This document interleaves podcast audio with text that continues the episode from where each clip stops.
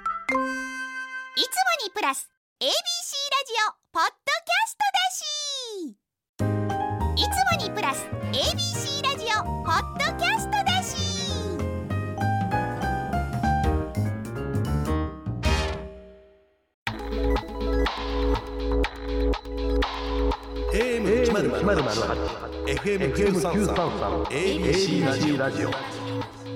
今村翔吾山崎れなの言って聞かせてこんばんは歴史小説家の今村翔吾ですこんばんは山崎れなです今日から新番組として始まりました今村翔吾山崎れなの言って聞かせていやーついに始まりましたいやーめっちゃ緊張してます汗かいてます もんねそうやねめっちゃ緊張してる 今日ちょっと涼しい方ですけどそうなんですよ直木賞の記者会見よりちょっと緊張してるかも、えーマジで電話取る時涙ぐんでらっしゃるの私見ましたえー、よ見てくださってたんですか拝見してましたよいやありがとうございますまさかまさか同じぐらい緊張します 同じそれよりは以上いやそれ以上ですよ以上なの本当大丈夫ですかそれあーもうやっぱりね、はいけどあの本当にラジオのレギュラー番組は初めてなんですよ。はいねでも意外でしたそれもいやほんそうですか。よくいやメディアに出られてお話なさってるイメージあったのでそうですねラジオとかも出てはいるんですけどレギュラーは初めてなのでそうなやっんだぱりここは帯ねえの異名を持 つ山崎さんから何かアドバイスをだからオビネーの異名はあのよその話いきなりするのもなんですけど、うんあの名古屋のうん CBC さんの方で、はいファンさんの向井さんにだけ言われてるんですよいやこれ大が阪に持ち込まないでくださいよもけどねあの僕も調べてる中で帯ねえってよう見ましたよ。う見ました見ました見ました。さすが帯ねえみたいな。それは向井さんにクレーム だな悪い影響が、いあの大阪にも来ちゃってるんですけれどもまあでもそう言っていただけるのすごく光栄なことなので、はいよろしくお願いしますよろしくお願いします。この番組では今村先生と私山崎怜奈が小説歴史仕事プライベートなど今話したいことを言ってリスナーの皆さんのお話も聞かせていただきたいですそして私たちの新たな一面も開拓していこうと思いますこの番組のタイトルなんですけどは我い々の歴史好きっていう共通点からね番組プロデューサーが悩みに悩んで最後はもう「えいや!」って感じでタイトルをつけてくれましたね。なんかあのアイデアがあと8個ぐらいありましたよねねありましたね。でこれないなっていうのも何個かありました。ないなっていうの何でしたっけ いやなんかもうあの記憶から消しました。しま したあれそうですかな何が何があったっけあれ何がありまし一たっけ番なかったなんやっけな。ラジオなんとかみたいなのも多かったですよねななんかようわからんの多かったよね。多 分そうなんですよね、はいまあでもちょっとこのタイトルが一番しっくりくるんじゃないかということでそうですね。なんとなく察してる方もいらっしゃるかもしれませんが江戸時代中期の大名で米沢藩の第9代藩主上杉鷹山の言葉に「してみせて言って聞かせてさせてみる」という言葉がありますそこから引用後に山本五十六に影響を与えた言葉でもあります縁起良さそうですねなんかはいいいですね。はいいう残していきます歴史好きは結構知ってるかもしれないですね。ですね、はいうん、番組のハッシュタグも「ハッシュタグ言って聞かせて言ってのい」聞かせてのきは漢字です、まあ、言って聞かせて普通に使う時の漢字を使ってください皆さんどんどんつぶやいてくださいまた番組の公式ツイッターとインスタグラムもありますのでフォローをよろしくお願いしますあのこれに関してもちょっと突っ込みたいことが一個あるんですあけりどましたね。はい。超怪しくないですか怪しかったアイコンがねねえただねあのグレーの人間のマークみたいなそうなんですよあれ本当に本物ですか山崎さんは疑っておられたんえですよねまだ疑ってます私フォローしちゃったけどあれがね僕ね僕は逆にまあ怪しいなと思いつつ も怪しいですよなんかねやっちゃったんですよ僕なんでほんならその翌日かな、い山崎さんが今村先生もリツイートされてるので本物でしょうみたいな感じでそう宣伝してくださったじゃないですか今村先生には番組側からうん別に連絡があってこれが公式ですよって言われたわけじゃないないです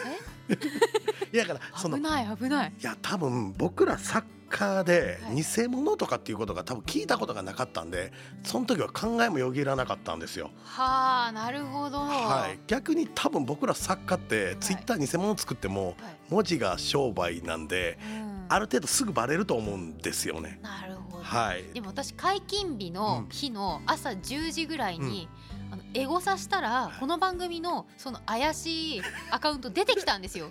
でもまだフォローゼロでうんフォロワーもゼロだったから、これは違うだろうと思ってスルーしたんですよねそしたら今村先生が後でこれが公式ですって言ってたからあ本当に公式だったんだみたいいなやほんで僕あの山崎さんのやつを見てやっばっと思 ってって今日ここ入って一発目にあれフェイクですって言われたらどうしようっていうのをビクビクしながら あ入っれてきでましも動かしてるあのツイッターの中の人は今いらっしゃるのかなあ外にいらっしゃるんですね、じゃああの早急にアイコンを何か設定してもらいましょうたかですね何がいいとあ思いますれどうどうなんですか絶対まあコピーできなさそうなもんがいいですよねそれこそ番組ロゴとか、ね、ロゴかあーロゴがあサンプルがあるえー、かわいいですねステッカーとかもいつかね作っていけたらいいですよねああかわいいですちょっと今村先生のセンスにお任せしますいやいやいやい今度やそういうのとかねそうだねセンスがないことで有名な作家 ですよ文章以外でもねこうお互いのこう呼び方とか今私今村先生って普通に呼んじゃってますけどそうこれなんて呼ぶんですかね僕もなんか山崎さんっていうのをじゃあね山崎さんにしばらくしましそょううねなってますけどねそうですねカズレーザーさんとかなんてお呼びになってるんですかあ今村先生ですけど、はいなんか先生いじりをよくしますよねカズレーザーさん はなんかそれオッケーの方ですオッケーオッケーなんかオッケーなんだこう先生って呼ばれてどうですかみたいな感じのことをいじってきますよ悪い なぁ悪いなそれでも別にいいんですよね全然全然全然どっちかというとうん嬉しいいや嬉しくいやいじってるやん嬉し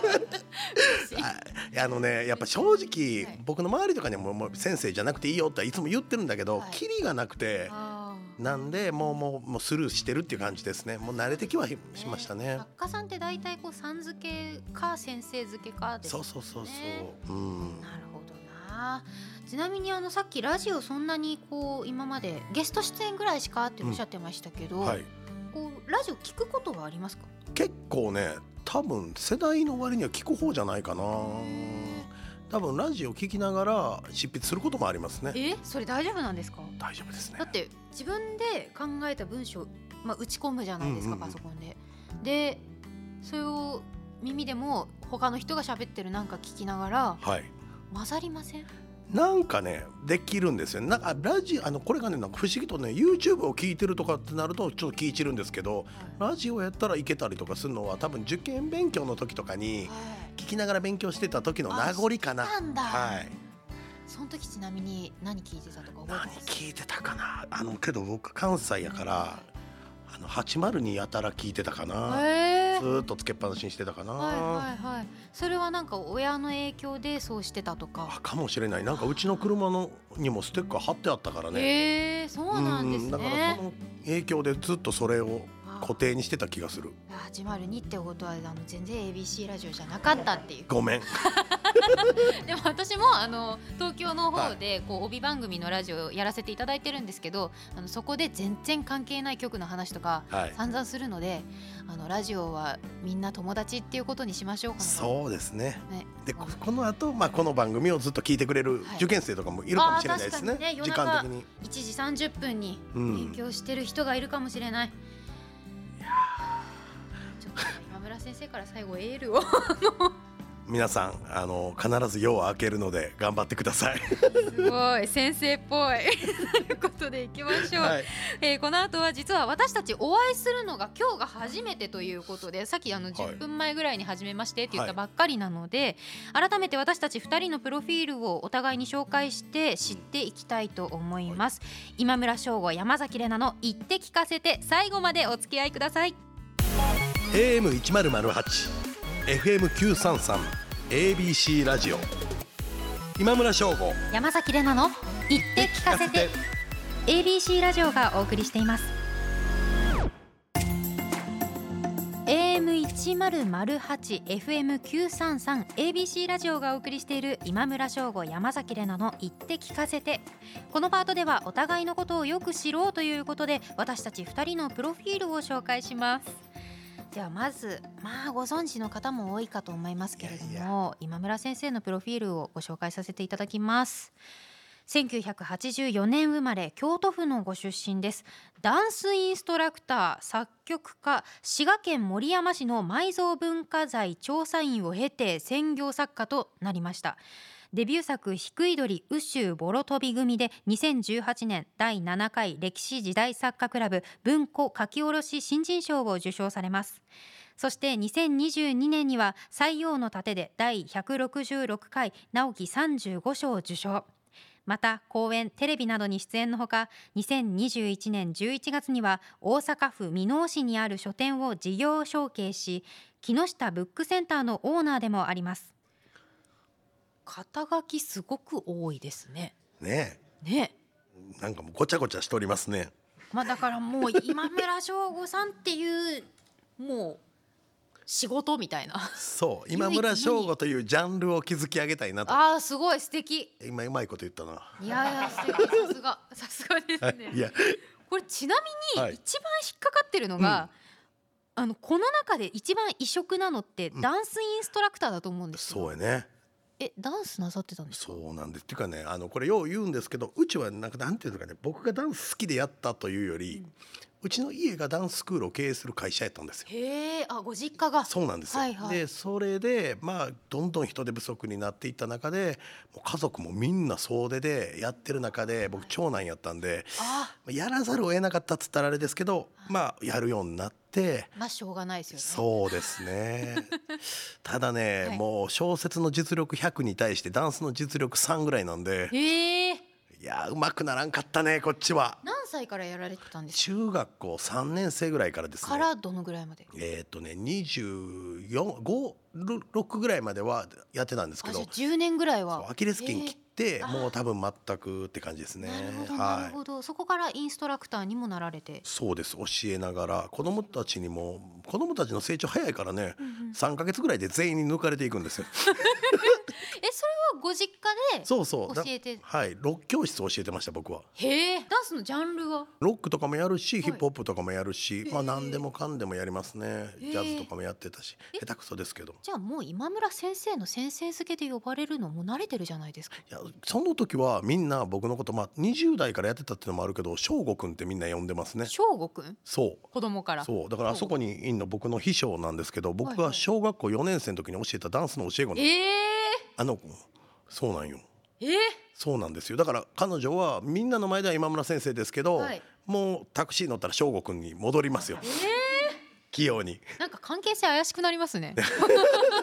けど教他のえ元教え子なんですそうもなんですよ。ね。うちスタッフがあと三人教え子います。はあすごい、そうなんですね。は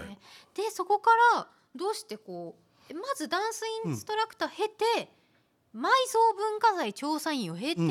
作家さんになられてるってこそとうですけどその前に作曲もやってる。そうだからダンス教室とまあイベント会社とかもやってたから、はいその中で作曲の担当依頼行政とかから依頼を受けて作曲するのが僕の担当やったんですよね。えーじゃあ楽器もやられるんですかギターとピアノとドラムぐらいは。お何もできないんですよいやいいですよ使わないですよもうこうなってしまったら。いやだってピアノも私だって両手で弾けないしあの一つの音階の中に黒鍵が5個あるっていうことしか知らないです もんもうあと何も知らないんですごい、はい。えー幅広いですねこれ滋賀県森山市の活動はなんでやだからられてるそんでのすダンスインストラクターもともと作家にはなりたくていつかいつかとは思ってたんですけどかずっとそうだったんですそうなんですよ、ええで30歳で辞めた時にとはいえなんか食べられるわけではないしいきなり作家で、なんかこう僕ができることっていうことで、まあ、こういうことを若い頃に調査員とかのことあはをいバイトとかもしてたんで、あここを募集してたとこに受けて発掘調査の現場監督みたいなのをやってました。あそれをじゃあ作家さんともともとは併業でそうそうそうそう両方やられてたんですねそうなんですよへえ知識が豊富なのはこういうところから来てるんですね。なんかまあねバイトの話とか聞き出したらすごい深そうなんですけれど。まあ、確かにけどあの古本屋さんとかではバイトしてましたね。あーで今うもん、こう木下ブックセンターを事業承継してオーナーを務めてらっしゃそるう。なんですよ作家の中で歴代ずっとした作家の中で本屋のオーナーでありながらっていうのは僕が初めてらしいですね。へえそうなんですか。まあ月に23回は行ってるし数字とかは毎日見てます。へえはい、めちゃめちゃちゃんとオーナーですね失礼ですけはど。い、へ売り上げを。を見て、はいあとは作家の名もあるから次ど誰どの先生がどの勝負作出すとかも情報早いしうわそれ強いですね。そうですねから直木賞とかの候補とかって全くわからないんですけど、はい予想は結構当てれます。すごいえちそょっうと予想大会今度しましょうよしようしようこしのよ番組の中う。でこれ結構ねき、たい本好きの中では盛り上がると思うんですよ。すごいね、たい作家今村翔吾が適当に選ぶという、これ ね。名前あげへんかったら逆に傷つけることにもなるからねあー 結構頑張ろう確かに確かにちなみにこう今村先生の次の代の、うんこう直樹三十五章もはい当てられてました、えっとね大体えけどねむちょっと前回があ難しかったです久保みすみさんでしたそうですはいはいはあのー、呉さんと、えー、深緑さんは当てて先に入荷しておきましたあす正ごい直そっか入荷もあるからそうなんですよ当てられないとむしろ在庫切れみたいになっちゃそうなんですよ、ね発表したらもう一斉にみんな在庫取りに来るんで、はいはい、私さもなかったですでしょ、はい、だだから先に書店は取っとかなあかんのですよねってね西王のだってもうすぐなくなってありがと待うちましたもいん在庫やありがとうございますで予約のカードみたいなやつ書いて書店で聞いてるか出版社こんなことなってるんやぞとはい でもね夢だった小説家っていうことですから、叶った今すごいですよねなんいやかー嬉しいですねねもともと夢やったんですかそのアイドルとかってこうやるのとかあって私の場合ですかじゃあはい私のプロフィールに入っあてかそうらねじゃあその話しましそょううかですね、はいじゃあ僕が読みましょうか、はい、あお願いします、えーこんなん読めるのかな嬉しい帯ね相手に嬉しいですじ読んゃであいただけてはい行 ってみます光栄ですはい、えー、1997年生まれ東京都のご出身です2013年アイドルグループ乃木坂46の2期生としてデビューを果たします2016年に慶應義塾大学に入学し2020年に卒業クイズ番組の出演やラジオパーソナリティなど多方面でご活躍中です歴史通としても知られ2021年には著書「歴史の時間」を出版そして2022年7月に乃木坂46をご卒業されましたはい合ってますか当てます大丈夫ですか当てますありがとうございます、いやー大体いやこんな感じですはい、まさしくそのアイドルが夢やったんですか全然全然はいなんかまぐれで入れちゃってへーありがたいことにえなんかもともとうはんすごく中学生時代3年間、うんガリ勉だったんですねほういわゆるほいわゆるもう机にひたすらもうくっついてるみたいなうはいで休みの日だけは友人とまあ遊ぶけど基本ずっと勉強してて学年の上位うん5人みたいなところに、まあ、もっと言うともうトップを毎年狙いに行ってたんで、その賞レースみたいな感じですよほうね。はいはいはいそれで勉強すごい頑張ってて、でその姿を見て多分母親が心配したんでしょうね。なるほど多分当時の校則、まあ、中学生なんでバイトもできないですし、はいはいあの社会性をこの子は果たして持ってるんだろうかみたいなとこ多分心配したんだと思うんですよ、はいはい詳しくは聞いてないんですけど、うん心配してなのか私に黙ってほうあのオーディションに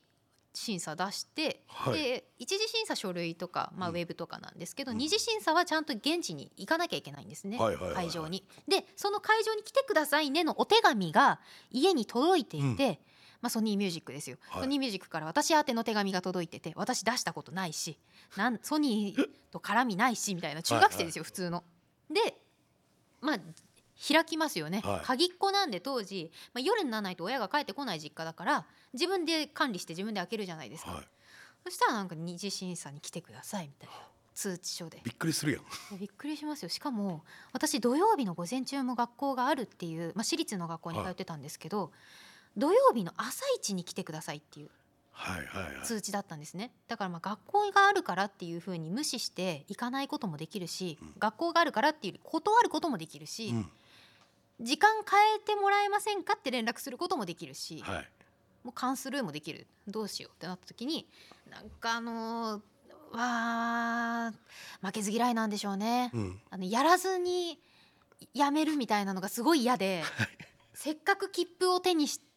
別にやりたいわけじゃないけど芸能活動全く興味ないけどやらないで受けないでないことにするのはなんか私の道徳に反してるみたいな武士みたいな感情が芽生えちゃってなるほどなるでやってみたら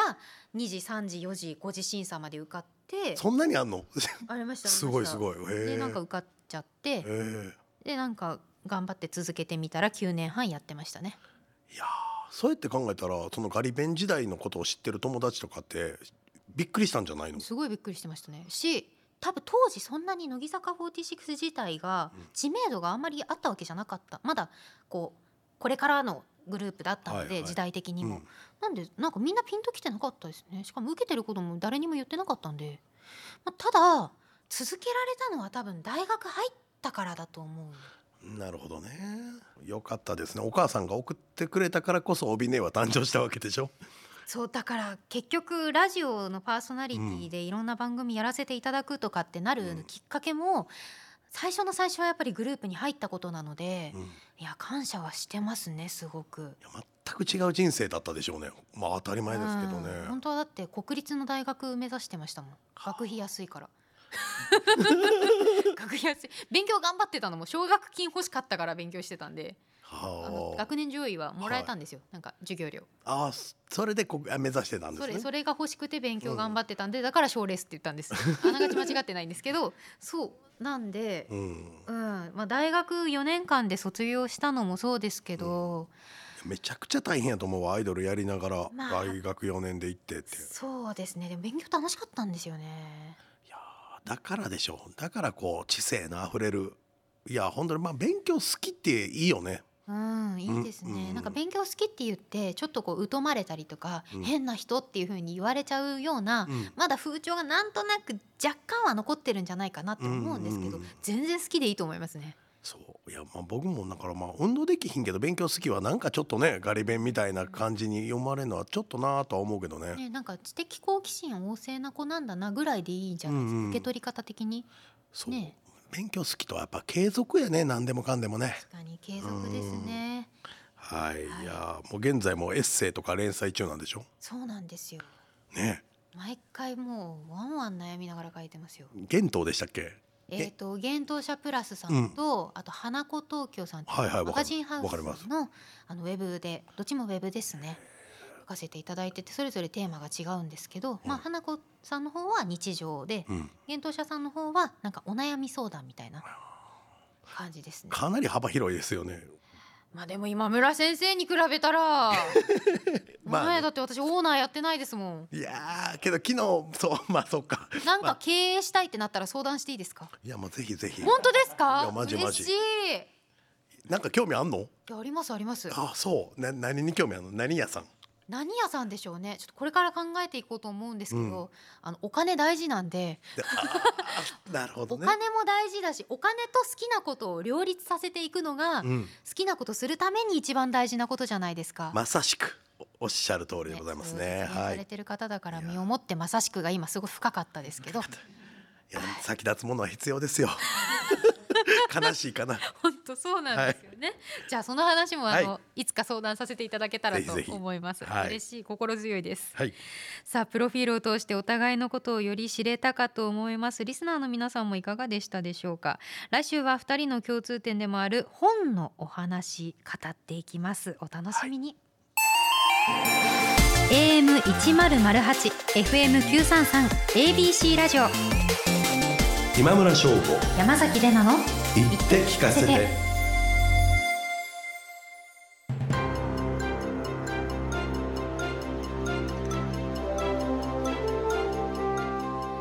AM1008 FM933 ABC ラジオがお送りしている今村翔吾山崎れなの言って聞かせてエンディングのお時間となりましたが初回放送今村先生いかがでしたかいやーまだ緊張してますよまだですかだけどだいぶほぐれただいだいぶいやもうだ何い割何割ぐらい何パーセントぶなな7割ぐらいなんだ 次えー3割積み残させて、えいやーけどー、ほん壁い厚すぎませんやあんなことないよアクリル板しか挟んでないじゃないいやーなんかいやけどいやすごいなって思って 何がですか俺感心してたわもう私あんな500ページ以上の本書けないですよいやー素晴らしいなと思ったこのラジオの運び方あいやー勉強させてくださいもう嬉しいですね、はいでもラジオどうでしたかい自や分楽しいよねえ楽しいでうすか、んもういもうこう一回目やって、はいもうややってよかったなっていうの本当に思った、嬉しいうんあ私選んでよかったですかいやめちゃくちゃ良かった ですよかったよかったよかったなんか今村先生がねこうお声掛けしてこの人どうですかみたいな人の中にねそ入うっなんてですたみよたいでそうですよね言ってければ山崎さんがというえー逆に私の存在知ってたのがびっくりでしたけど、ね、知ってました知ってましたラジオを一ぱこんだけやっておられるんやったら僕みたいな初めての人間でもうまいことなんかあってやっぱ助かるやろなとか上手やろなとかあーありがとうございます光栄です、はい、ラジコで聞いてあ間違いないなとじゃあちょっとこれからはあの今村先生のチャーミングなところとあと先生って呼んでどれだけ照れるのかっていうのをいちやょっともうどんどん掘っていけたらとカズさんにもやられてもうちょっともう恥ずかしいのにじゃあちょっとカズさんに今度クイズでお会いした時に、うん今村先生の取扱説明書をちょっとうん伝授してもらいます言っとねいてわかりまいしじりまくってくるからあの人 私がそんな圧強めに言ったらびっくりしますけどねさあ改めて今村先生、はここでお知らせがあるということでおはい願いします、えー10月15日土曜日第75回新聞週間記念の集いで講演をいたします会場は大阪商工会議所でオンラインでも視聴可能です詳しくは新聞週間記念の集いで検索してくださいあともう一つ、えー、楠木正成の子楠木正面が主人公の長官小説「人よ花よ」が朝日新聞にて毎日連載中です、えー締め切り大変そういやーもう吐きそうちょっとじゃあ吐きそうなエピソードはあの、うん来週以降に取っといてくださいもう吐いてるもんむ しろまだまだ耐えてください、はいえーそして私からもお知らせです、はい花子東京の山崎怜奈の言葉のお裾分け幻冬舎プラスの山崎怜奈と学ぶを考えるというエッセイをそれぞれウェブで連載していますまたテレビやラジオの出演情報に関しては SNS、Twitter、Instagram やっておりますのでそちらの方をチェックしてくださいそして今村翔吾山崎怜奈の「言って聞かせては」放送から1ヶ月間 Spotify や Podcast でも配信中ですラジコのタイムフリーとともにこちらもぜひチェックしてくださいこの番組では皆さんからの質問や喋ってほしいことお悩み相談番組の感想などメッセージを募集しています番組ホームページのメールフォームよりお送りくださいそして実はすでにたくさん届いているそうですよおおどんなんが来てんのやろ怖っどんなのが欲しいとかありますいやーどんなんが欲しいえどどんなんが一番やりやすいやりやすいかで言いますかうんいややりやすいっていうかまあ欲しいな、けど普段あんまり喋らん話のとこに来てくれても嬉しいかな、なるほどなうん、るほど、本以外とかも全然ありです、はいはい。ちなみにこれ来週こうんうご紹介させていただこうと思うんですけれども、なんかこの番組やれることすごい喜んでくださってる方多いですね。嬉しいですね。はいちょっと来週は読んでいきましょうどんなか質問でも来。てください言うだけただですからね言うだけただですまあか。こうまあ、投げるだけはもう僕、まあ、できる限り何でも答えますんでダメだったら切っても らって。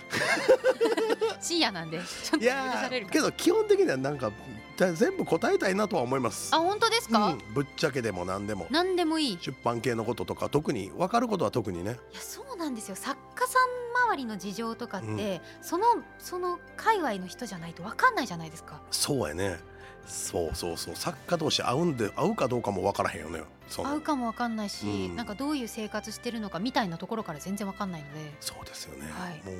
嫌いな作家以外は誰全員こう全部答える嫌いいいないです嫌いな作家さんはじゃあまあまあしょういないですあのストレス発散代わりにあのオフレコで教えてくださいいやいやいないです いないですかあーもうこうこういうこと言ったら余計に考えられんのよなは い初回から荒み立てなきゃそうそういやいやいやいや、ね、いないですよわかりまし た、はいちょっとじゃあ楽しいお話伺えるのはい楽しみにしていまぜす、ひぜひ